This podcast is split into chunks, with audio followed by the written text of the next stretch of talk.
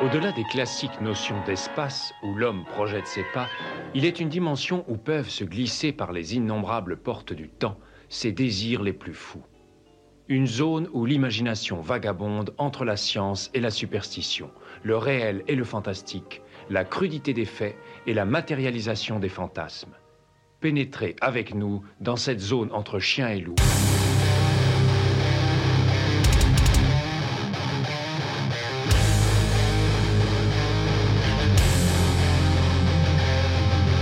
N'éteignez pas votre radio. Ne cherchez pas à baisser le volume. Il est déjà trop tard. Septième dimension envahit les ondes et débarque en mode podcast.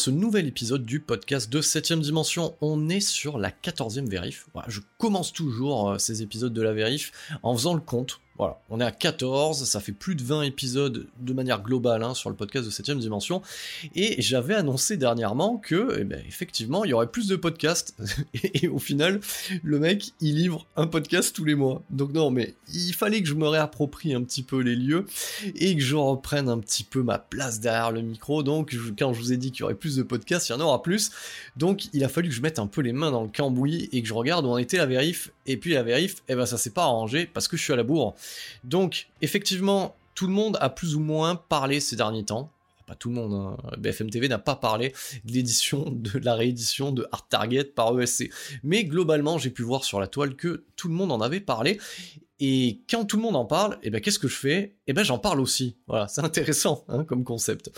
Donc euh, nouvelle vérif et de nouveau du Jean-Claude Van Damme. J'ai l'impression que septième dimension là va falloir sortir un petit peu du du Van Damme parce que je suis un petit peu euh, les éditions euh, du coup de SC, les sorties de SC et en plus je me permets de faire des spéciales Universal Soldier, ce qui fait que j'ai l'impression que sur les dix derniers épisodes, il y a au moins la moitié qui traite de la filmo de Jean-Claude Van Damme. Mais j'ai envie de vous dire quand on aime, on ne compte pas. Et ça, c'est important. Donc, Art Target, ou Chasse à l'homme chez nous en VF, bah, c'est un de mes Vandamme préférés. Moi, je l'aime bien, Art Target, parce que il est génialement con et euh, super jouissif. Donc, déjà, euh, Jean-Claude, le nom de son personnage, c'est Chance Boudreau. Donc, déjà, quand tu quand entends ça, tu sais qu'il y a du lourd. Il y a du lourd en perspective. Il a cheveux gras. Il a une espèce. Alors, c'est pas un mulet, attention, hein. c'est très technique. Hein. Parce que le mulet, c'est court au-dessus et long derrière. C'est pas un mulet, mais il empiète sérieusement avec ce film sur les terrains capillaires de Steven Seagal. Et moi j'ai une théorie. Plus le cheveu de Steven Seagal est long et gras, et plus c'est bon.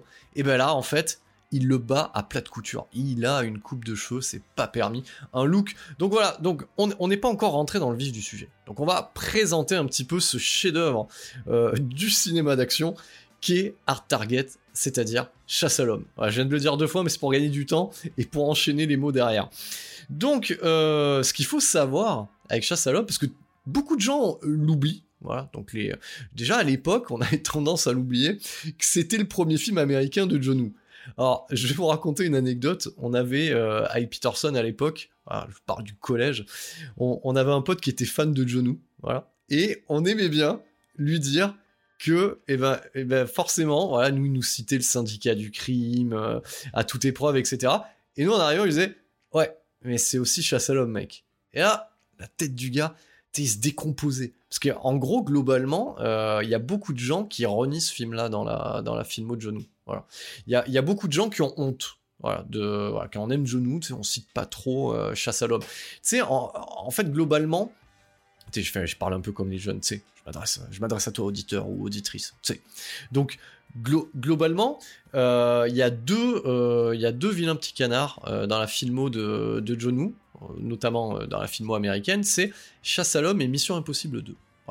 Mais on a eu tendance à oublier un petit peu Chasse à l'homme, et euh, certains euh, croient toujours que le premier film américain de John Woo, c'est Broken Arrow. Et pourtant, Broken Arrow, ça c'est de la merde. ça fait 3 minutes 40 que je parle et je viens de dire ça c'est de la merde. Voilà. Donc, euh, mais moi je l'aime bien Chasse à l'homme et je le préfère 100 fois à Broken Arrow parce que il s'en dégage euh, un fumé. Alors c'est pas un nanar, hein attention, c'est pas un nanar, mais c'est c'est tellement généreux et gratuit, c'est-à-dire qu'on n'en demandait pas autant que ça fait plaisir. Donc en gros pour moi Chasse à l'homme c'est un petit peu le American Warrior 2, vous savez le Avenging Force qui, aurait été réalisé par, par John Woo, puisque c'est à peu près la même histoire, globalement. Voilà. Donc, premier film euh, américain de John Woo. Alors, souvent, on résume en disant que Van Damme, à cette époque-là, quand il en avait pas mis énormément dans le nez, il avait une volonté d'aller chercher les talents asiatiques. Alors, c'est pas que Van Damme, hein. Voilà. C'est aussi euh, les producteurs américains. Et aussi une volonté donc ça, vous le verrez dans un bonus euh, signé euh, Monsieur Christophe Gans, c'est pas n'importe quel bonus quand même qu'on a sur cette édition, qui vous explique aussi qu'il y avait une volonté euh, des talents, on va dire, de Hong Kong, de s'exporter à Hollywood pour se protéger aussi, on va dire, d'événements sociopolitiques qui pouvaient se dérouler en fait dans leur pays natal. C'est beau ce que je viens de dire, hein, c'est fantastique. Donc voilà, donc c'est pas juste euh, Jean-Claude qui se lève un matin et qui dit ouais putain John c'est vachement bien ou qui découvre John alors que personne ne le connaissait. Tout le monde sait que euh, déjà Tarantino vouait un, culte euh, aux deux premiers syndicats du crime et on a pu le voir en fait au travers de ses premiers films parce que c'était cité directement en fait hein. notamment dans True Romance où on en voit des passages. Voilà. Donc ça c'est important de remettre en, en, place cette chose là c'est que oui Van Damme a a, fait le forcing pour avoir John mais il y a une volonté aussi euh, d'Hollywood d'aller chercher John. Voilà. Donc ça c'est important.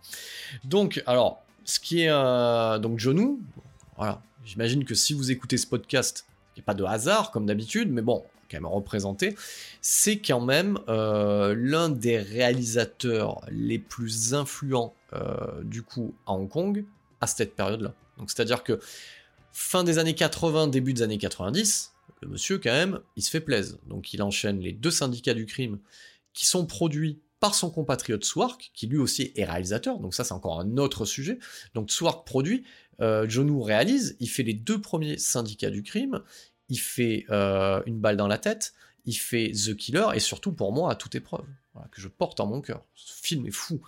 Et euh, tout ça avec la même, quasiment la même équipe technique, c'est-à-dire Yun Woo Ping, je sais pas si je le prononce bien, mais moi je trouve ça cool, voilà, pour régler euh, les chorégraphies, notamment au niveau euh, des gunfights, et euh, aussi l'acteur principal, voilà, on va dire l'acteur fétiche de John Woo, qui est Shoyun Fat, qui lui aussi s'expatriera, avec un peu moins de succès, bien entendu, parce que là où il connaîtra la gloire à Hollywood avec Tigre et Dragon, après il finit quand même dans l'adaptation cinématographique de Dragon Ball, voilà, ça ça fait mal dans le rôle de Tortue Géniale. ça, se fait, ça, fait, ça fait un peu pitié. Et le gardien du manuscrit sacré sera abonné au, euh, au second rôle de soutien asiatique. Vous voyez le truc un petit peu raciste qu'aime bien Hollywood. Donc, euh, donc voilà, donc euh, John euh, c'est quand même pas mal de films en termes d'action, parce qu'il n'a pas fait que ça quand même à l'époque, mais ce qu'il en ressort, c'est les films que je vous ai cités à l'époque, c'est une claque. C'est un style voilà, visuel qu'on n'avait pas vu euh, jusqu'alors. Jusqu'alors, c'est bien, je, garde. On pourrait dire jusqu'à présent, mais jusqu'alors, je garde. C'est un style visuel, c'est une chorégraphie, c'est du ballet au niveau des gunfights. Alors, c'est too much, bien entendu, parce que ça ne s'arrête pas. Voilà, donc ça recharge quand même ses flingues, donc ça c'est important. Mais euh, voilà, c'est euh, pour vous donner une idée, c'est un acteur qui va poser ses fesses sur une rambarde d'escalier, descendre, prendre deux flingues à la main, et pendant qu'il descend les escaliers, il va dégommer tout ce qui passe. Donc c'est du too much, mais c'est du too much euh, d'orfèvrerie au niveau des scènes d'action. On n'avait jamais vu ça. Donc c'est beaucoup de ralentis, énormément de ralentis. Et, euh, et du coup, c'est des balais au niveau des gunfights. Donc voilà. Donc il y a une volonté d'Hollywood de, euh, bah, de recycler un petit peu ce style visuel qui fonctionne, voilà, dans son cinéma, voilà, ricain, Donc, euh, c'est ce qu'on est en droit d'attendre euh, avec Jean-Claude Van Damme dans Chasse à l'homme. Donc, en fait, c'est ce que va chercher, euh, c'est ce que vont chercher les producteurs à l'époque. Alors, les producteurs de Chasse à l'homme, pour ça que ça me, fait rire aussi. C'est pas n'importe qui non plus. C'est Renaissance Pictures. Et Renaissance Pictures, c'est la boîte des frères Rémi. Alors je dis la boîte des frères Rémi parce que c'est pas que, Sam Rémi, c'est aussi Ted euh, et, et, Yvan Rémi aussi. Donc il y, a des Rémi partout, c'est un peu comme les Baldwin en fait. Voilà, il y en a à la prod, il y en a à l'écriture, il y en a devant la caméra, derrière la caméra. Donc Renaissance Pictures, quand tu vois ça à la prod, tu peux t'attendre aussi à du Z et du Deviant. Donc c'est pour ceux qui ont vu de la prod Renaissance Pictures à l'époque, hormis les films de Rémi, donc hormis les Evil Dead, c'est quand même à la télévision Hercule, Xena et les aventures de Briscoe County Jr. Donc autant te dire que c'est un peu sans le sou et que puis que ça s'en fout un petit peu globalement euh, de la continuité. Euh, moi je me rappelle, si je dis pas de conneries, que dans leur Hercule, limite leur Hercule, bon ça m'avait fait marrer tellement il n'y avait pas d'argent, limite il en le Hercule quoi. Enfin, tu vois ce que je veux te dire. Limite, il y a l'étiquette euh, de Célio, du, du, enfin, voilà, du fut qu'il achetait à Célio juste avant le tournage, quoi. C'est à peu près l'idée, quoi. Donc voilà, de la, de la prod où il y a de l'envie, mais il n'y a pas de moyens. Donc j'ai envie de vous dire, on est à la limite du Z, quoi. Voilà, ça, ça me rappelle les productions d'Heroic Fantasy italiennes qui débarquaient sur la 5. Ouh là là, là je fais appel au vieux, là. La 5. Ça vous rappelle quelque chose? Donc voilà. Donc, euh, donc on a tout ce petit monde qui va chercher Jonou. Et ce qui est rigolo avec ce film-là, c'est pour ça aussi que les fans de John ne l'aiment pas, c'est que t'as l'impression que le mec, il, il, redémarre quoi. C'est retour à case départ. Et c'est un peu ce qui se passe. C'est-à-dire que si tu t'es cogné euh, à toute épreuve et euh, une balle dans la tête, The Killer, etc., donc tu, sens quand même que le mec est à un certain niveau, et bim, quand il s'expatrie, voilà, donc quand il s'exporte aux États-Unis, tu t'attends à ce qui est de l'ambition dans le script. Et en fait, il n'y en a pas. Voilà. Donc, euh, donc Chasse à l'homme, Art Target, c'est une, euh, c'est une petite série B en fait. Hein. Voilà. Donc, allez, à tout casser, alors de mémoire, hein, c'est, c'est je crois que c'est pas, pas, plus que 20 millions de dollars de, de, budget. Voilà. Donc, c'est, c'est de la série B. C'est de la série B assumée. Et c'est aussi ce qu'on appelle, globalement, de manière péjorative, une vendamerie. Donc, du coup, il débarque sur ce projet. Donc, il y a, déjà un script. Euh, alors, effectivement, c'est une production qui a été assez houleuse. Voilà, donc ça vous pourrez le découvrir dans les bonus de cette édition, mais on le savait déjà à l'époque. Euh, c'est calibré, c'est-à-dire que la version euh, qui était sortie, la version sale, c'est 1h32, générique de fin compris. Donc t'as compris que c'est calibré pour les vidéoclubs. Voilà, c'est calibré pour les vidéoclubs. Et, et ça, fait un peu de la peine. Quand t'as as vu un petit peu ce qu'ils faisaient à Hong Kong, ça fait un peu de la peine. Et au final, il faut pas qu'on réduise ce film euh, voilà, à, cet état de, fait. C'est-à-dire que, effectivement, c'est un film de Van mais c'est peut-être le film de Van le plus intéressant le plus original. Attention à ce que je vais dire. Avec double team. Qui est de sous arc aussi, comme par hasard. Donc voilà, on est vraiment sur, euh, un produit hybride. Euh, on est typiquement dans un postulat de western, parce que c'est un postulat de western, donc ça en a l'odeur, ça en a le goût, ça en a l'histoire, et le lieu aussi, et c'est un western avec du kung-fu. Et au final, euh, c'est pas si éloigné que ça du cyborg d'Albert Kuhn. Alors je fais un raccord, pas parce que j'en ai parlé la fois dernière, mais clairement, il y a des moments, quand, je l'ai regardé euh, il, y a, deux soirées de ça, quand je l'ai regardé, il y a des moments, je, je me croyais dans un post-nuke. Donc c'est-à-dire que à la Nouvelle-Orléans, tout le monde s'en fout. C'est-à-dire les mecs qui débarquent, ils chassent de l'être humain en pleine rue, tout le monde s'en fout, ils roulent avec leur moto, etc. Ça avait la gueule d'un post-nuke, et par moment, ça reprenait un petit peu, euh, on va dire, la même trame qu'un cyborg. Donc voilà, globalement, on, reste dans, le calibre euh, d'un Vandame, mais c'est quand même un. Il y, a quand même, un, hybride. Il y a du western.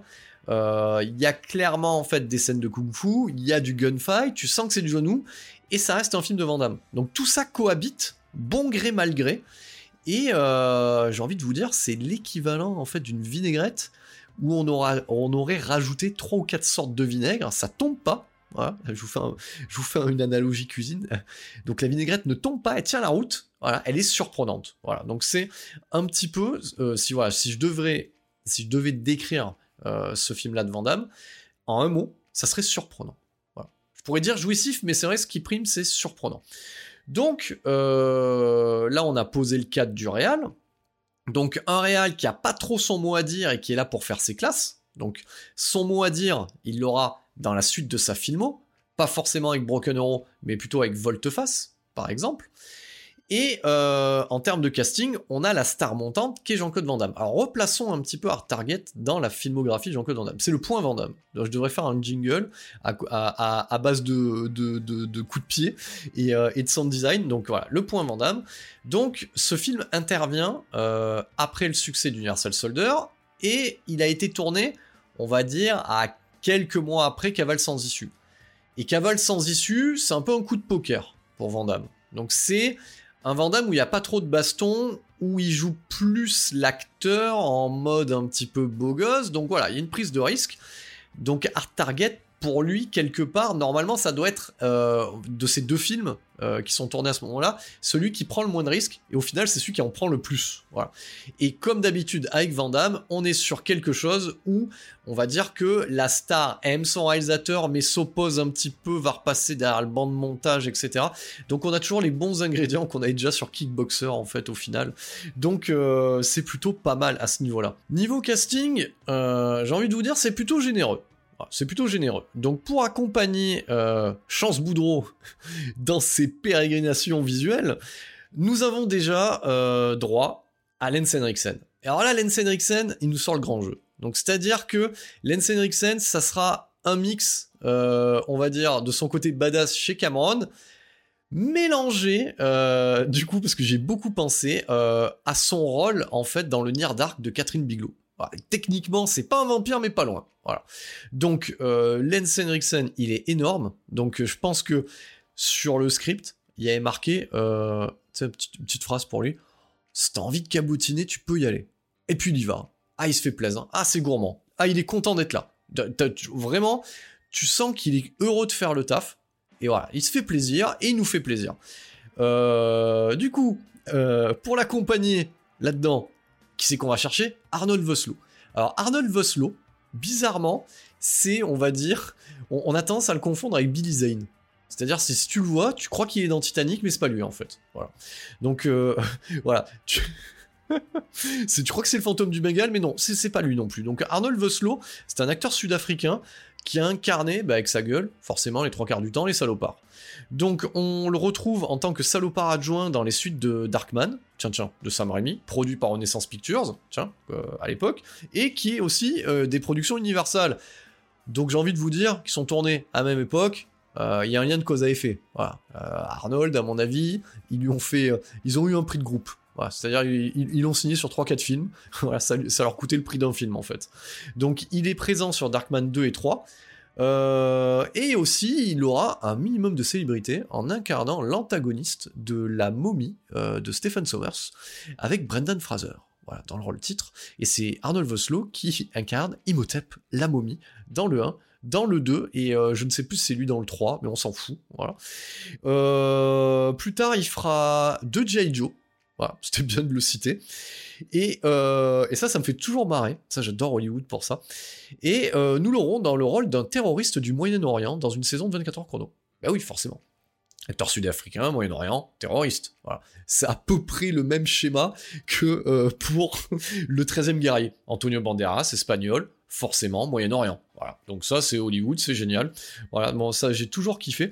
Donc, Arnold Voslo, bah, du coup, il voit que Lance Henriksen est gourmand. Ah, il en rajoute une couche supplémentaire. Ah, il se fait plaisir. Ah, il est content. Lui, il est content dans ce film-là. Ça, on peut pas lui enlever. Et vous verrez, un, auditeur me l'a suggéré. C'est vrai qu'un auditeur avait aimé le côté bromance de Commando. Et il m'a dit, quand il a su que je chroniquais ce film-là, il m'a dit, effectivement, il y a de la bromance aussi. Et oui, il y a de la bromance, mais ça on en parlera plus tard. Il faut garder un petit peu des, euh, euh, balles quelque part, voilà, pour euh, pour la suite. qui c'est qu'on retrouve à l'intérieur? On trouve aussi Ted Remy dans le rôle de l'homme de la rue. C'est important ça, hein. voilà, donc qui dit, production Renaissance Picture, dit forcément Ted Remy. Moi je l'aime bien Ted Remy, à chaque fois que je le vois, et eh ben ça me fait plaisir. Voilà, tu sais, c'est un peu comme un vieux pote que tu revois un petit peu dans les films. Il sert à rien, mais il est là, et ça fait toujours plaisir. Euh, dans le rôle des inconnus au bataillon, euh, il y a quand même un Love Interest euh, dans le film pour Jean-Claude Van Damme. Love Interest qui est pas forcément consommé. Ça a été des problèmes aussi dans la prod, est-ce qu'il y aura une scène d'amour, pas une scène d'amour, etc. Finalement non, finalement non. Et, c'est remplacé par une scène beaucoup mieux. J'en reparlerai, reparlerai plus tard. Donc voilà, le Love Interest qui est incarné par Yancy Butler, et elle le fait très très mal. Elle joue vraiment, elle, est, elle est pas bonne. Est très jolie, mais elle est mauvaise. Donc elle fait pas le taf. Et euh, du coup, je suis allé enquêter quand même. Je me suis dit, putain, une actrice aussi mauvaise, j'espère qu'elle a pas eu une grande carrière. Elle a eu quand même une carrière. C'est-à-dire que John Baden euh, la prendra dans Drop Zone. Pourquoi? Je ne sais pas. Elle sera dans Kick-Ass 2 aussi. Et je tenais à le citer, en 2017, nous la retrouvons, parce que le titre force le respect, donc ça mérite d'être cité, dans la course à la mort de l'an 2050. Voilà. Une suite remake de la course à la mort de l'an 2000. Vous avez compris ça fait, euh, de la peine hein, quand même tout ça. Donc Yancy Butler, euh, Love Interest, elle joue comme un cochon. ensuite, nous aurons droit aussi dans le rôle de Elijah Hopper, un, des personnages secondaires qui se fait trucider dans ce film. T'as l'impression de l'avoir vu dans mille films et en fait t'en sauras pas plus parce que Wiki ne l'aime pas, et il est incarné par Willie C. Carpenter. Voilà, c'était bien de le noter. Voilà, j'ai envie aussi de réhabiliter ces, euh, dixièmes rôles de l'ombre, qui pourtant donnent du cœur à l'ouvrage. Donc voilà, alors, Chasse à l'homme, ça raconte quoi? Bah, Tout est dans le titre. c'est la chasse à l'homme. Donc, effectivement, euh, comme American Warrior 2, comme, attention, fleuron du genre, comme que la chasse commence avec Ice quelques années après, peu d'années après, hein, mais quelques années après euh, le fera, c'est un remake inavoué des chasses du comte Zaroff, donc on y chasse de l'être humain. Voilà, c'est ce qu'il faut comprendre. Alors, euh, on va faire un petit comparatif avec American Horror 2. Donc, ce que j'aimais bien dans Avenging Force, dans American Horror 2, c'est que euh, ces chasses à l'homme, au final, étaient matinées de ninjari. Voilà, voilà de, il y, a plus ou moins des ninjas, un peu quelque part. Voilà, sans, sans le déguisement. Attention, on n'est pas dans American Ninja. Fallait, euh, fallait différencier. Donc, il y avait du kung-fu. Voilà. Et ce qui était bon dans, cette organisation secrète qui faisait les chasses à l'homme, c'est qu'ils étaient néo-nazis. Donc ça rajoutait une couche. Vous voyez C'est un petit peu comme le zombie nazi, tu vois, il est zombie, mais il est nazi en plus, c'est toujours profitable euh, à ce niveau-là. Là, du coup, euh, ce qu'on perd en termes de néonazisme euh, dans Chasse à l'homme, on le gagne en gourmandise. Voilà. on le gagne en gourmandise parce que John Woo l'a dit, voilà, il le dit dans les, euh, on va dire dans les suppléments, dans le fascicule, on peut le lire sur internet, c'est qu'il avait creusé beaucoup euh, le background en fait du binôme de méchants, et on sent qu'il les aime bien. Et euh, et le personnage de Lance Henriksen, forcément, comme c'est un, euh, il, voilà, il dirige une organisation secrète et que c'est un pervers, forcément, il est plus ou moins français. Eh ben oui, hein, ça tout le monde le sait. Donc euh, voilà, donc Lens dans ce film, il s'appelle Émile Fouchon. c'est cool, hein Ça fait très nom de boulanger, un petit peu quelque part. Donc, bien entendu, il fait pas des pains au chocolat ou des chocolatines, ça dépend de votre région voire même des croissants. Donc lui, il chasse euh, du coup l'ex-militaire, donc il n'y a pas de famille, hein, parce qu'il ne faut pas non plus qu'il ait des procès au cul. Donc il chasse l'ex-militaire. Et, euh, et, ce que j'aime bien, c'est qu'en termes de caractère design, tu sais, il a un, petit flingue, un petit fusil, euh, genre guerre de sécession, tu vois. C'est le truc un peu relou où es obligé de le recharger à chaque fois pour mettre une balle dans la chambre. Attention, terme technique. Voilà. Et puis tu sais, il le tient un petit peu, tu sais, en mode il a un peu de style en fait, il tient son, fusil de la guerre de sécession un petit peu comme euh, Eric Roberts, il se touche un petit peu les cheveux dans Best of the Best, tu vois, donc il y a, du style. Tu vois, il pose un petit peu sur l'avant-bras, comme ça, il pose une jambe, il a un par-dessus, tu vois, il envoie, il en, franchement, voilà, euh, il, envoie du swag. Tu peux pas dire qu'il en envoie pas dedans. Donc voilà, donc c'est Émile Fouchon.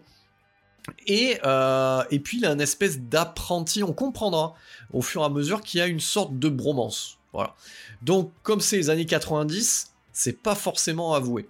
Mais j'aime bien, j'aime. Ça, donc voilà. Il a une espèce de disciple euh, boyfriend. On saura pas trop, mais on a compris un petit peu. Voilà, incarné par Arnold Voslo. Et qui s'appelle Pick Van Cleef. Tu vois, c'est un peu le texan. Donc t'as le français, un peu le texan. J'ai envie de vous dire, on est à deux doigts à deux doigts d'être dans un roman d'Anne Rice, si vous voyez ce que je veux dire. Voilà, on est à deux doigts. D'un côté on a Louis, de l'autre côté on a Lestat un peu. On est, c'est pas loin, c'est pas loin. Et en plus c'est à la Nouvelle-Orléans. Et vous avez vu les refs un petit peu, je pose les bases. Hein. Pour ceux qui savent pas de quoi je parle, eh ben tant pis. Vous, vous, comprendrez euh, à ce niveau-là. Donc, euh, voilà, donc on est, à deux doigts de ça, comme moi, au final, euh, je vous l'ai pas dit, voilà, j'accompagne ce podcast avec quelques lampées de vin rouge, ou comme le dirait Bruce quand on lui pose la question dans les jours d'en enfer, on lui dit t'es à deux doigts de l'alcoolisme, il répond un doigt. Un doigt seulement, voilà. Donc ça, j'en suis pas loin aussi, et c'est bien. Voilà, ça permet de se mettre dans l'ambiance. Et effectivement, on n'est pas dans la radio libre, mais boire euh, avec modération. Parce que boire sans modération, c'est mal. Voilà. Donc je viens de placer le truc. Je pense que j'aurai pas d'emmerde sur les agrégateurs de podcasts. Et vous êtes en train d'écouter ça, vous êtes en train de dire, bon, c'est quand qui nous parle de chasse à l'homme. Donc on a posé un petit peu euh, le postulat des méchants. Alors qu'est-ce qu'ils font? Bah eux, quand ils s'emmerdent, en fait, voilà, c'est un peu leur truc.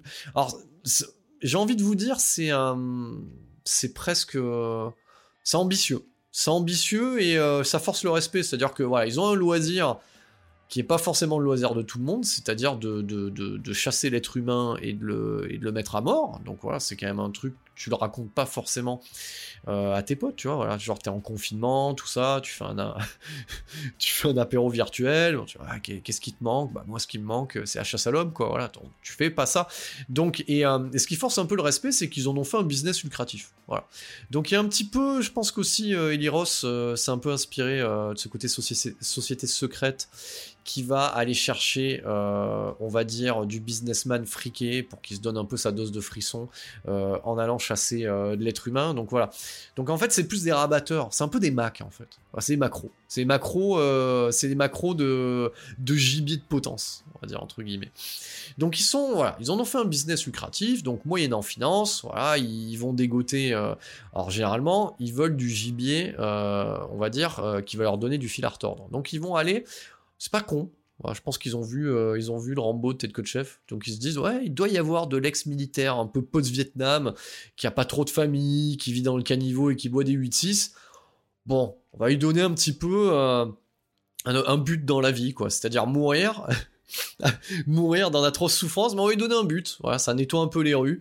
Donc, euh, propos d'extrême droite, quoi, quelque part, hein, vous avez compris, hein, euh, voilà, on en est là hein, au, niveau des, euh, au niveau des méchants. Ce qui les rend, ce rend d'autant plus méchants et qu'on a envie qu'ils meurent, en fait, finalement. Donc ça, c'est plutôt cool. Donc, donc voilà, donc du coup, ils se disent, bon, ben voilà, on va écumer un petit peu la soupe populaire du coin et essayer de trouver des profils, en fait, de, de GI. Donc voilà, c'est un peu ce qui se passe, et du coup, ils sont à Nouvelle-Orléans, parce qu'à Nouvelle-Orléans, c'est cool. Il y a les moustiques, il y a les marécages, on peut tirer à l'arc. Enfin voilà, franchement, il y a des trucs cool. Euh, pour ceux qui aiment la zik aussi, c'est le fief euh, de groupe de redneck, de métal. Voilà, bon redneck. C'est un petit peu à la Pantera, à la Down. Alors, c'est pas parce que redneck que c'est redneck que c'est mauvais, hein. Mais bon, voilà. Ça pue le, redneck, ça a de la barbouze, ça joue du banjo, hein. Confère délivrance, hein, si vous voyez un peu le, peu le délire t'es à, deux rues de croiser Burt Reynolds et un arc, quoi. C'est à peu près ça l'idée, quoi. Donc voilà, donc du coup, ils, euh, font leur petit business. Tu sens qu'ils sont un peu de passage, euh, tu vois ils font du, coach surfing voilà, sur, euh, sur la Nouvelle-Orléans. Euh, et, puis voilà, le, film commence où tu vois un ex-vétéran euh, d'une guerre qui, soit, qui est, le Vietnam, avec un postiche de barbe, hein, parce que forcément, Blu-ray oblige, qualité oblige, bah, du coup tu le vois un peu plus. Et, du coup, comme on est dans une version non censurée, et eh ben son, on va dire que son trépas, il dure, il dure un petit moment au début. Donc il se prend, il court, il court, il court, et il se prend plein de flèches mais euh, tu sais, filmé en mode un, petit peu, euh, tu sais, la flèche de, Robin des Bois, là, tu sais, euh, le Robin des Bois de Kevin Reynolds. Donc, c'est avec un petit peu d'effet, là, du sound design comme ça. Donc, il en prend plein. Et au bout de la quatrième, de la cinquième, bon, bah, il meurt, quoi, quelque part. Donc, donc du coup, tu regardes ça, tu te dis, ah merde, putain, putain, c'est c'est chaud patate, quoi. Et à ce moment-là, tu suis avec ennui, voilà, les pérégrinations de, du personnage de Yancy Butler, alias Natasha Bender, alors je vous le donne en mille, il n'y a pas de spoil, t'as compris au bout de 5 minutes de métrage que c'est la fille du mec qui vient de se faire assassiner et qu'elle est en train de chercher son papa. Voilà. Donc, donc voilà, donc déjà, première chose, quand tu vois le truc, tu te dis Ah ouais, quand même, euh, putain, sa, sa, fille est plutôt mignonne, hein, parce qu'avec la gueule du père, c'était pas gagné. Alors, le père, euh, soit dit en passant, c'est le scénariste du film. Voilà, c'est euh, John Woo qui lui a donné un rôle. C'est Chuck Paffer. Alors j'essaye de le prononcer parce qu'il y a un P et un F. Pfaffer.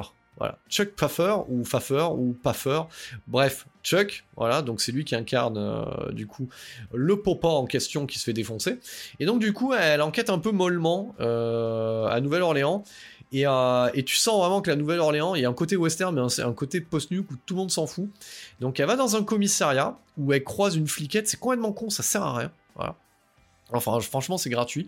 Euh, pour tout vous dire, j'ai regardé ça avec ma fille, euh, avec, mon, avec ado. Elle m'a dit, ah, mais ce qu'elle est en train de faire, c'est complètement con. Ben oui, je lui ai dit oui, effectivement. D'une, ça sert à rien. Deux, c'est complètement con. Donc, c'est-à-dire que euh, voilà, l'héroïne rentre dans le commissariat. L'autre, elle a un petit gâteau d'anniversaire où elle a allumé une bougie. Voilà. Donc, bon, voilà, super aucun intérêt. Et, quand elle arrive, elle décide de ranger le gâteau dans le tiroir avec du papier, avec la bougie allumée. Donc c'est nul. Voilà, c'est nul. Donc tu sais que c'est pas une bonne chose à faire. Donc forcément, un running gag de plus tard, quand, l'héroïne s'en va, parce qu'elle a ennuyé aussi l'inspectrice. Hein. Donc euh, du coup, quand elle ouvre, bah, ça a brûlé forcément. Bah oui, c'est complètement con comme idée. Donc ça sert à rien. Et j'ai envie de vous dire, vous y croyez à elle euh, en inspectrice autant que, euh, que John Cusack dans, dans Les ailes de l'enfer. On n'y croit pas deux secondes, mais bon. J'ai envie de vous dire, regardez, ça fait même pas 30 minutes, je l'avais pas encore dit. Pourquoi pas? Pourquoi pas?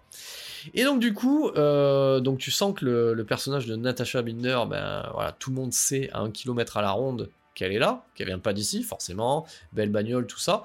Elle va dans le bar du coin, qui est le saloon, finalement, voilà, comme dans un western, et elle sort sa liasse de billets, voilà, devant tout le monde, et tout le monde sait que forcément, quand on va à Nouvelle-Orléans, dans un bar, si vous sortez des billets, tout le monde va vouloir vous agresser. c'est bien connu. Donc euh, voilà, postulat de western. Mais ça n'échappe pas à l'œil de Chance Boudreau. Euh, tel le Terence Hill de Mon nom est personne, il est là au bar comme ça.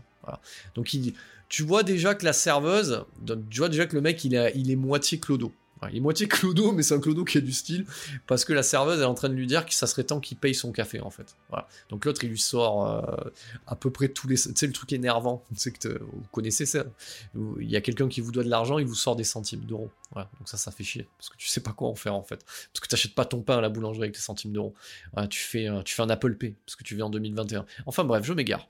Donc du coup, euh, il voit ça d'un mauvais oeil, effectivement, quand elle sort, t'as trois mecs qui attendent que ça dans la journée en fait. Hein. T'as trois mecs qui attendent qu'il y ait une nana qui rentre avec du fric forcément, donc euh, très discret, qui sortent et, euh, et, qui sont pleins de tout ce qu'on aime bien aujourd'hui. Hein. Donc là, je pense que euh, tout le mouvement MeToo, s'ils regardent le truc, ils vont pas kiffer, quoi. Voilà. Donc, euh, tu sais, avec du bon doublage d'époque, eh, t'es bonne, tu vois, genre, de, bons trucs, genre, genre, le mec, tu sais qu'il est pas bourré, mais il a quand même un, doublage de mec bourré.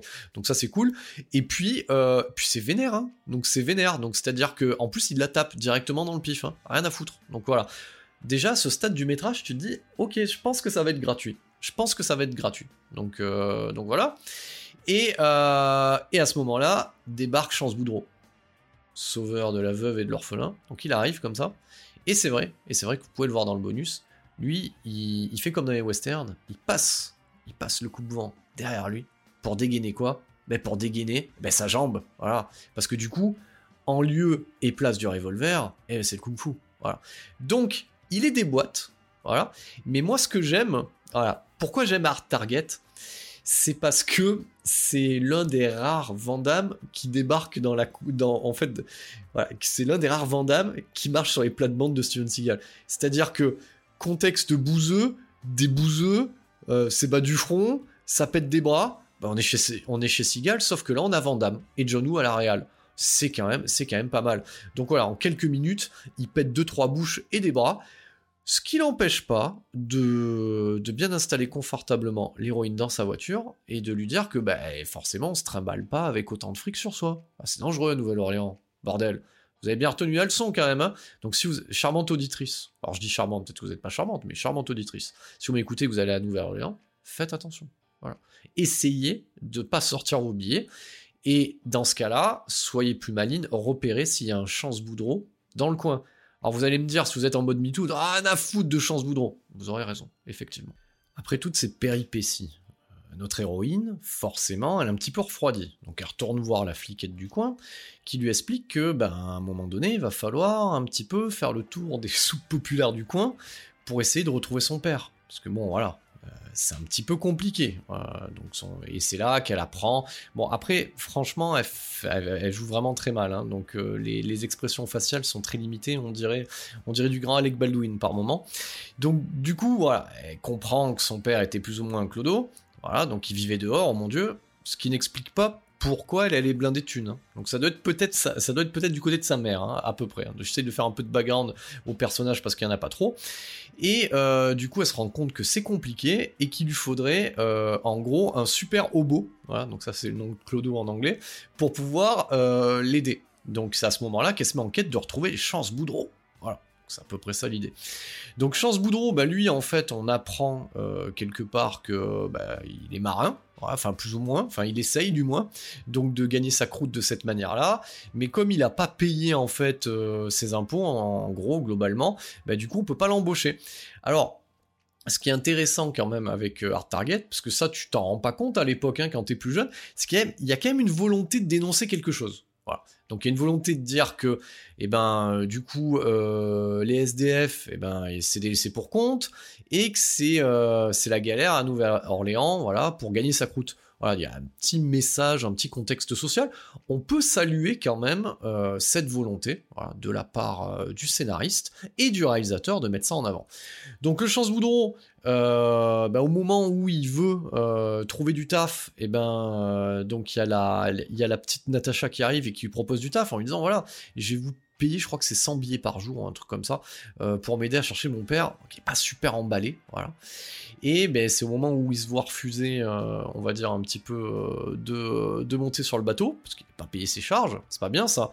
On peut faire un contexte avec l'époque du Covid actuel, hein, pour ceux qui sont euh, à leur compte et qui m'écoutent, elle serait compliqué hein, aujourd'hui de payer, de payer Ursaf, hein, voilà.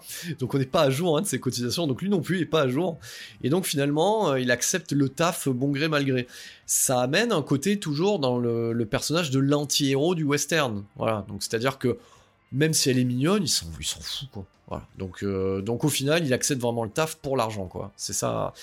Et forcément, euh, au fur et à mesure de son enquête, voilà, on comprend déjà que bah, forcément, un mec qui s'appelle Chance Boudreau et qui a une coupe pas possible et qui se trimballe avec un, avec un par-dessus de type western qui fait du kung-fu, ben il fait, il a un peu un vieux background à la cigale comme quoi il faisait partie des forces spéciales globalement, voilà. Et du coup, quand il découvre en fait que euh, bah, le père de son employeur, parce que c'est son employeur à ce niveau-là, euh, était un ancien marine, forcément, bah, ça le touche un petit peu. On va dire globalement, il décide d'en faire une affaire personnelle. Tu vois, tu vois, c'est un peu, moi, ce que j'aime bien en fait, c'est, c'est un peu ce truc-là. Décide, tu sais, quand t'entends ça dans un film d'action des années 80, quand il dit, oh putain, le mec, il a décidé d'en, faire une affaire personnelle, c'est qu'il va aller jusqu'au bout. Il a rien à foutre. il, a, a, rien à perdre, globalement. Donc, euh, du coup, à ce stade de métrage, il mène un peu son enquête, et ce qui fait un petit peu chier euh, le personnage d'Émile Fouchon. Je, le rappelle, Lance Henriksen, voilà, et, euh, et, et, sa copine Arnold Voslo. Donc non, c'est pas bien de dire ça, voilà faut respecter un petit peu le délire quand même. Euh, ils vivent un amour impossible, donc on va se la jouer un peu Roméo et Juliette, et euh, un amour impossible dans les années 90, tu vois ce que je veux dire? Donc c'est c'est tout en nuances. Sont des regards un petit peu à droite, à gauche, etc. Et, ce qui les rejoint en fait, hein, c'est un peu comme c'est un site de rencontre, ce qui les fait matcher en fait, c'est leur passion, c'est leur passion pour les armes à feu et, euh, le meurtre. Voilà. Donc c'est magnifique de, raconter ça. Donc du coup, en fait, il les fait un peu chier, et en même temps, il suscite leur intérêt. Parce que là, voilà, Lance Erickson, il est en train hmm, ce monsieur Boudreau Voilà, donc euh, effectivement, voilà, j'ai envie de vous dire, ça, ça le réveille en fait. Et au final, ça se transforme un peu comme une sorte de ménage à trois, si vous voyez ce que je veux dire. Voilà. Donc, il y a le love interest, c'est Arnold Voslo, et euh, on va dire que euh, vient complexifier un peu la donne. Voilà. Donc euh, non, non, c'est intéressant, voilà, sur le, sur le papier. Donc c'est quand même assez intéressant, on n'en a pas demandé autant quand même hein, dans ce film-là à l'époque. Donc globalement, il commence à les faire chier. Il commence à les faire chier, le, monsieur Boudreau. Et forcément, euh, il décide... alors, j'ai lu d'un certain passage parce que le but c'est pas de vous raconter tout le film en une heure et demie. Certains y en a qui kiffent. C'est pas un commentaire audio quelque part. Donc à un moment donné, bon, il décide de lui, envoyer quelques hommes pour euh, pour discuter comme ils disent, avec le monsieur Boudron. Et euh, c'est là qu'on a le droit aussi euh, à ce moment-là. Donc euh, voilà, on a Chance Boudreau qui réfléchit sur un petit balcon de la Nouvelle-Orléans. Alors ça fait très Instagram hein, comme truc, hein. c'est quand même très posé. Après, John Woo a, un style qui est quand même très, c'est très stylisé et voire même très clippé par moment. Donc, donc voilà, il est là sur son petit balcon, c'est en mode un peu 9 semaines et demie, Mickey Rourke comme ça. Et puis là, il y a une colombe qui arrive. Et vous savez tous, pour ceux qui aiment John Woo, que la colombe, c'est le truc de John Woo. Donc il y a la colombe comme ça qui vient se poser sur la plaque. Euh, du coup. Et, euh, et là, il comprend. Donc il va, il va sur les lieux du crime, il comprend que ce mec-là, il a été assassiné, et c'est là qu'il tombe nez à nez euh, avec, avec des, des, hommes de main. Donc il, se fait un peu rosser la gueule, mais il aura le temps de se venger un peu plus tard. Donc voilà, donc déjà, rendez-vous est pris pour la suite. Donc, à un moment donné, du métrage, on arrive, on a passé la première demi-heure. On a, on a ce dixième rôle, j'en ai parlé tout à l'heure, hein, qui, est, euh, qui Willy C. Carpenter, qui est un petit peu euh, le monsieur loyal de la soupe populaire, et qui lui aussi se fait séduire par la proposition d'Émile Fouchon, d'empocher un paquet de dollars s'il survit, s'il va jusqu'au pont, c'est à peu près ça l'idée. Bien entendu, il n'arrive pas jusqu'au pont, on est d'accord. Hein.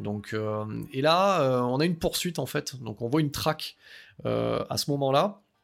J'ai pas parlé de la musique, mais la musique aussi est très typée western, Nouvelle-Orléans, action, donc c'est vraiment un melting pot la musique à l'image du film.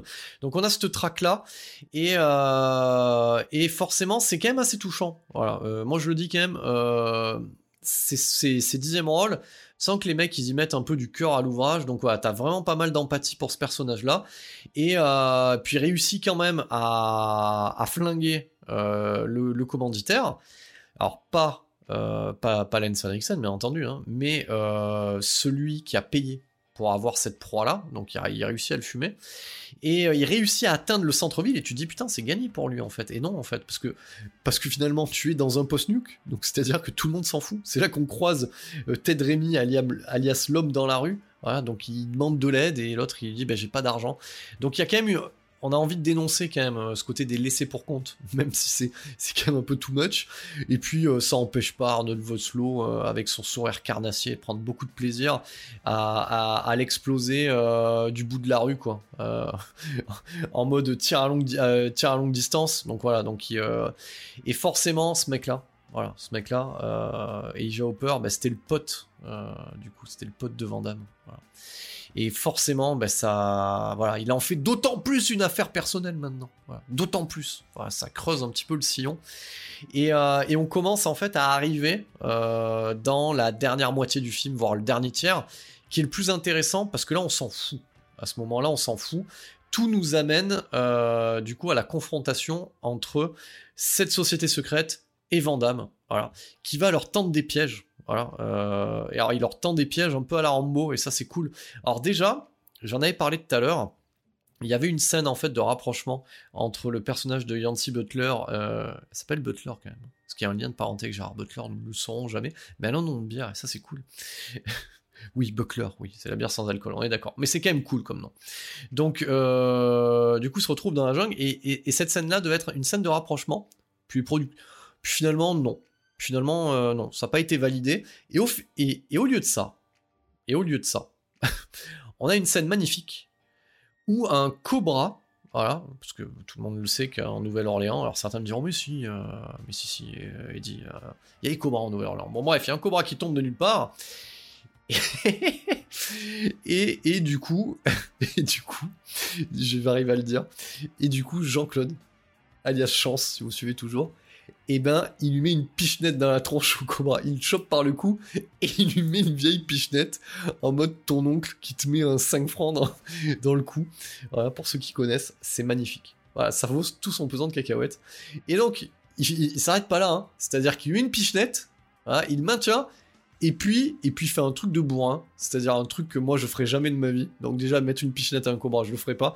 Et puis il lui croque alors, c'est pas un cobra, c'est un serpent à sonnette, excusez-moi, précision. Il lui croque la queue et il la crache. Parce qu'il est comme ça, chance. Voilà. Et il arrive à faire un piège avec le serpent. Pour les mecs qui vont arriver plus tard. Il est pas bon, le type. À ce niveau-là, s'il n'y a pas un Oscar à la clé, je sais pas. J'ai quand même omis j'ai quand même omis, parce que vous avez vu, hein, je, je passe du coq à l'âne, j'ai quand même omis une scène juste avant, quand même, qui est la scène du pont, où on a toute la quintessence du film, c'est-à-dire euh, gunfight, et surtout, on a Chance Boudreau qui est debout sur une moto sans tenir le guidon. Et ça, c'est cool. Et surtout, on a Chance Boudreau qui est debout sur une moto sans tenir le guidon. Et ça, c'est cool. Et ça, c'est cool. Rien que pour ça, le film, il doit rentrer dans le panthéon du cinéma d'action. Donc voilà. Donc on revient, on revient, on revient à, l'échappée belle où euh, il fait un piège avec un serpent. Et, euh, et du coup, il a, un but. Hein. C'est-à-dire qu'il a la, société secrète au cul et, il sait où il va. Donc il s'enfonce dans le bayou de voilà, il s'enfonce dans la dans l'espèce de forêt qui donne sur le marécage, sur le marais. Et pour rejoindre euh, son oncle, qui a un original quelque part, voilà. Donc pour rejoindre son oncle qui a une cabane, Euh, et, forcément, de suite, ben, l'oncle, il fabrique de la bibine, hein, parce que tout le monde le sait. De l'alcool de, contrebande. On se croirait euh, dans, dans, ce fabuleux, euh, dans ce fabuleux film, pour ceux qui vont le reconnaître, avec Tom Hardy, fabuleux film avec Tom Hardy, euh, où on fabrique de l'alcool de contrebande. Je vous laisserai euh, me dire quel est le nom de ce film. On va voir si vous êtes bon. On va voir si vous êtes bon. C'est un film récent quand même. Donc du coup, euh, il retrouve cet oncle qui est pas du tout surpris de le voir arriver, et ni une ni deux, il lui file son, il lui file son, fusil à pompe. Bah oui, oui, parce que voilà, forcément, voilà, il lui dit tiens, je t'ai gardé ton fusil, c'est un fusil à pompe. Donc il lui file son fusil à pompe, et, et l'oncle il sait manier l'arc et les flèches. Et euh, ce qui est assez cool, c'est qu'ils tentent des pièges. Alors les, autres se payent le serpent sur la tronche, hein, bien entendu. Euh, d'ailleurs, je tiens à préciser que dans les hommes de main, il y en a un qui a une moustache de redneck et qui s'appelle Jérôme. Et ça, c'est cool. Moi, j'ai trouvé ça cool. J'avais dit, je le placerai dans le podcast. Et, euh, Jérôme, Jérôme, il survit quand même jusqu'à la fin. C'est cool. Alors je pense, vous verrez de qui je parle, hein, avec sa moustache de redneck, je pense qu'il est, mort, mais qu'on le fait revenir quand même parce qu'on manque de figurants. Donc je pense que Jérôme, il a, il a, il a deux vies. Euh, dans le métrage. Mais à ce stade-là, on s'en fout, on continue. Donc du coup, euh, Henriksen, Arnold Voslo et toute la clique arrivent devant la baraque. Et tout le monde le sait, forcément, quand t'as une baraque, et eh ben, ben du coup, t'aimes bien la faire sauter avant de te barrer. Donc voilà, donc le mec fait tout péter. L'oncle, on, voilà, il est tout prévu. il est tout prévu. Le mec a un système à base de dynamite où dès que quelqu'un s'approche, il fait péter sa baraque. Alors moi, je vous avoue personnellement, euh, je suis en appart. Et ça me ferait chier de faire péter mon appart quand même. Enfin, surtout quand t'es proprio. C'est quand même ça, voilà, ça fait un peu chier quand même. Parce que sur le moment c'est cool. Ouais, tu sais, sur le moment c'est cool. T'as fait péter la baraque, t'as fait péter la gueule des. Mais c'est l'après qui est important. C'est-à-dire qu'une fois que t'as fini, tu dors où Puisque t'as plus ta baraque. Mais bon, à ce stade-là, on a compris que c'est du grand n'importe quoi et que c'est cadeau. Donc du coup, il fait tout péter, il en pète quelques-uns. Et, au fur et à mesure où il tue des hommes de main, et eh ben, et eh ben, et eh ben, Émile Fouchon est de plus en plus content. Voilà. Il est en mode Bennett dans Commando. C'est-à-dire, ah là là, ce boudreau, il est bon. C'est genre, il est bon. Il est bon. Le mec, est en extase. Il, est, euh, il a un orgasme à chaque fois qu'il y a un, de ces hommes de main qui meurt. Et en plus, ce qui est cool, c'est que quand ils sont pas totalement morts, il les termine. Il est cool le Lance Henriksen.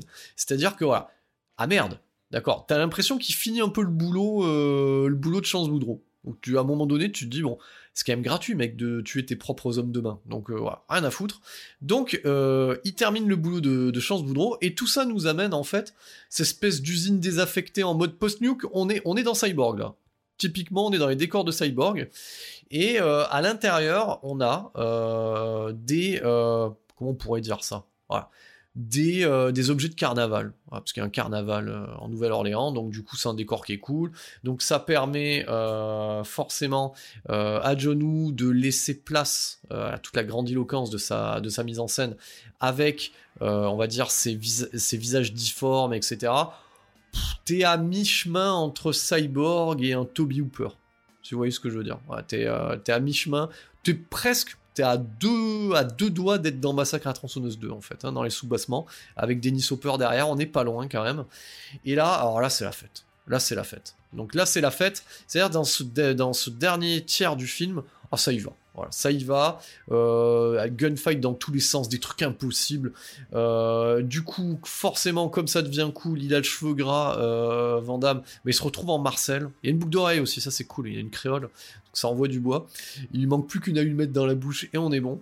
Donc du coup, voilà, il saute dans tous les sens. Ça, d'ailleurs, c'était à noter aussi. Moi, ce que j'aime bien, c'est que euh, il fait plein de petites feintes un petit peu, euh, bah, comme Michael Dudikoff au final. Moi, je pense qu'il a tout pompé sur Michael Dudikoff.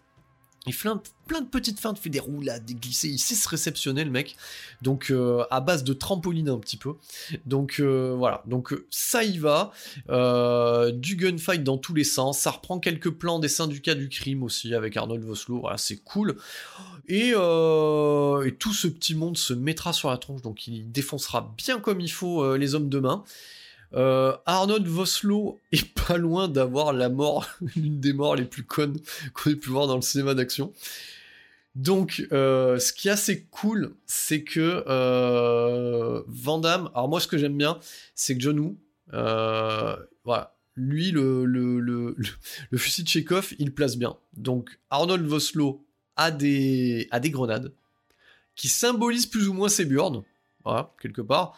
Donc, avant, qu'il meure, Vandame lui pique une grenade qui glissera dans le froc de Lance Henriksen, qui la récupérera dans son froc, qui essayera de la désamorcer avec un ricanement de folie avant d'exploser.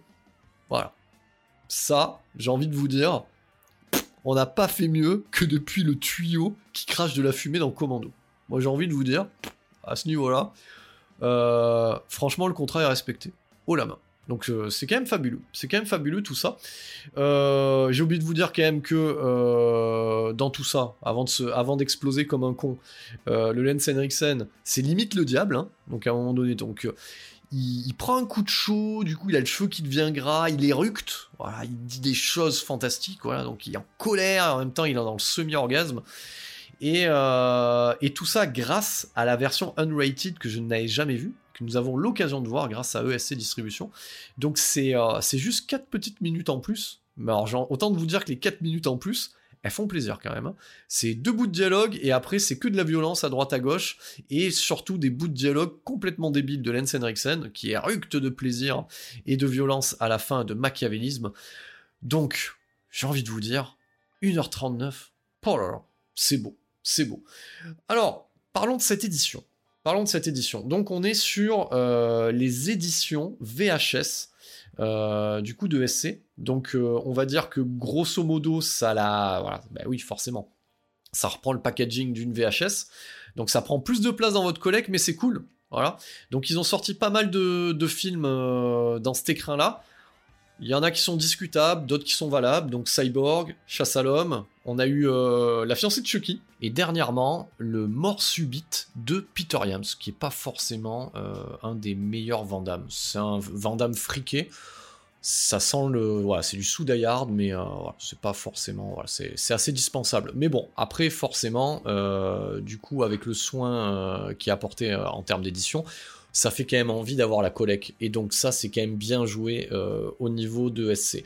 Bon, en parlant du master, alors le master de Hard Target, il est toute beauté. Donc euh, j'ai envie de vous dire, moi, Hard Target, je l'avais pas revu depuis la VHS assez vous dire. Hein. Donc j'avais la VHS Universal, bon, pour ceux qui avaient des VHS, parce que bon, voilà, on avait bien collectionné. Les, les Universal en VHS s'alignaient plutôt bien au niveau de la tranche, donc c'était quand même euh, assez cool. Donc je me rappelle d'ailleurs, voilà, que euh, trônait fièrement euh, à côté du Tremors 2 ça, Tremors, vous connaissez mon amour de la saga Tremors, donc amour discutable, mais bon, voilà, j'aime beaucoup les Tremors. Donc, donc un bien bel écrin, voilà, donc facsimilé VHS. À l'intérieur va se trouver euh, forcément le Blu-ray et le DVD. Euh, sur le Blu-ray, vous avez la version non censurée, unrated d'une heure 39, alors que sur le DVD, vous allez avoir la version sale d'une heure et demie. Donc il y a aussi un workprint, qui est une version qui a été ripée de la VHS voilà, qui est pas loin de 120 minutes. Alors je vous avoue quand même, euh, voilà, j'ai lu un petit peu des choses sur le, le à l'intérieur et euh, sur internet, non, j'ai pas poussé le vis quand même. Euh, oui, c'est pas bien, voilà, c'est pas bien. Journalistiquement parlant, j'aurais dû tout regarder, mais effectivement, non, c'est pas bien. Donc ça rajoute pas mal de, de dialogues, donc ça tente pas mal de choses, notamment au niveau du binôme incarné par Lance Henriksen et Arnold Voslo. Bon, après, ça reste euh, du VHS RIP. Voilà. En même temps, je me suis cogné euh, des mauvaises éditions DVD des derniers American Ninja qui étaient pires que cette qualité de VHS RIP. Donc, on a donc ce, workprint. vous aurez quand même de super bonus à l'intérieur. Ça, je tiens quand même à le préciser. Donc, j'avais euh, j'avais dit euh, quand j'avais chroniqué Kickboxer qu'il y avait certains bonus qui étaient un peu foireux.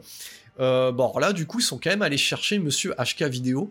Donc notre Christophe Gans national, qui est aussi un réalisateur, hein, donc on va pas le présenter, donc qui est un fan de, cinéma asiatique, de cinéma d'arts martiaux de Hong Kong. C'est lui d'ailleurs qui a fait des pieds et des mains pour qu'on puisse éditer en France donc les premières œuvres de John Woo et d'autres bien, entendu, hein, quand je dis HK vidéo c'est Ringola mais Tsuark et tout ça quoi.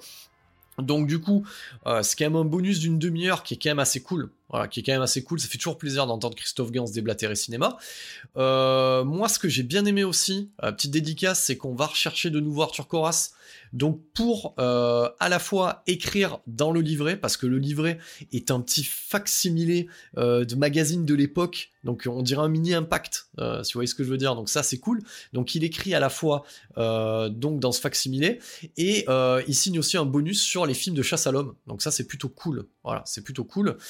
On a aussi un bonus sur un point carrière partie 1, donc c'est-à-dire qu'il y aura, il y a, d'autres parties en fait sur les autres éditions ESC de Vandame, donc ça c'est quand même assez cool. Donc en termes de ligne éditoriale, euh, il n'y a pas à se plaindre. Hein.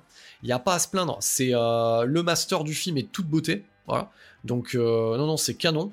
Euh, j'ai rien à dire moi qualitativement parlant si ce n'est que c'est génial et, euh, voilà et que ça vaut son prix quoi. Donc voilà ça se négocie une trentaine d'euros sur internet donc c'est que dalle. C'est un bien bel objet à avoir dans sa collecte. j'ai envie de vous dire ESC chapeau comme d'habitude, voilà, donc ils nous ont prévu plein de joyeuseté. Donc là, je suis bien entendu les dernières annonces. Moi, euh, je suis vraiment positionné comme certains sur la part des ténèbres euh, de Romero et surtout sur le Dagon de euh, du coup de, Gordon. Donc voilà. Donc moi je suis voilà, je suis à fond là-dessus. qu'est-ce que qu'est-ce que je vais annoncer dans la vérif prochainement? Putain, je suis à la bourre, hein, et j'ai plein de trucs. Hein. Donc déjà, j'avais annoncé plein de choses pour le podcast long, et, euh, donc du coup, je suis à la bourre.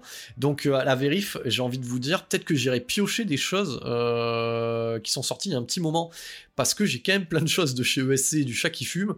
Donc je vais voir si je conserve la thématique action, ou si je fais carrément un grand écart et je pars, et je pars sur du Fulsi. Vous me direz. Fulci c'est cool quand même, hein. donc j'en ai quand même pas mal euh, de Chartus Film et, euh, forcément euh, le chat qui fume. Donc, donc voilà, je ne peux que vous encourager, comme d'habitude, à acheter cette édition d'Art Target. C'est un des meilleurs vendables voilà, c'est pas le meilleur, mais c'est un des meilleurs. Et on s'y emmerde pas une seule seconde. Il fait plaisir, dans des bonnes conditions, installé confortablement dans votre canapé, avec votre lecteur Blu-ray, ça je le conseille, un bon écran. Les salles sont fermées, mais en attendant, nos éditeurs hexagonaux font le maximum pour que la salle arrive chez vous. Et ça, c'est plutôt pas mal. Elle est pas mal ma phrase de sortie. Donc, c'était euh, la 14e vérif de 7 dimension. Et ici, à 7 dimension, notre créneau à nous, c'est le cinéma genre bordel. Merci pour votre écoute.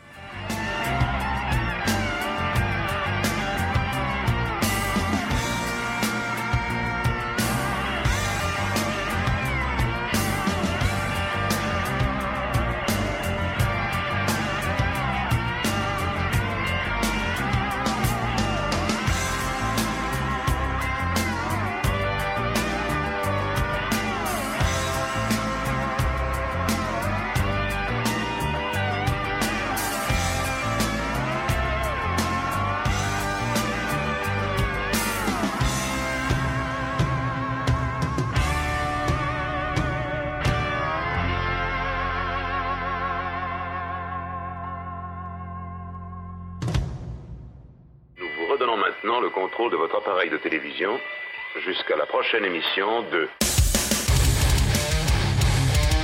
Septième dimension en mode podcast.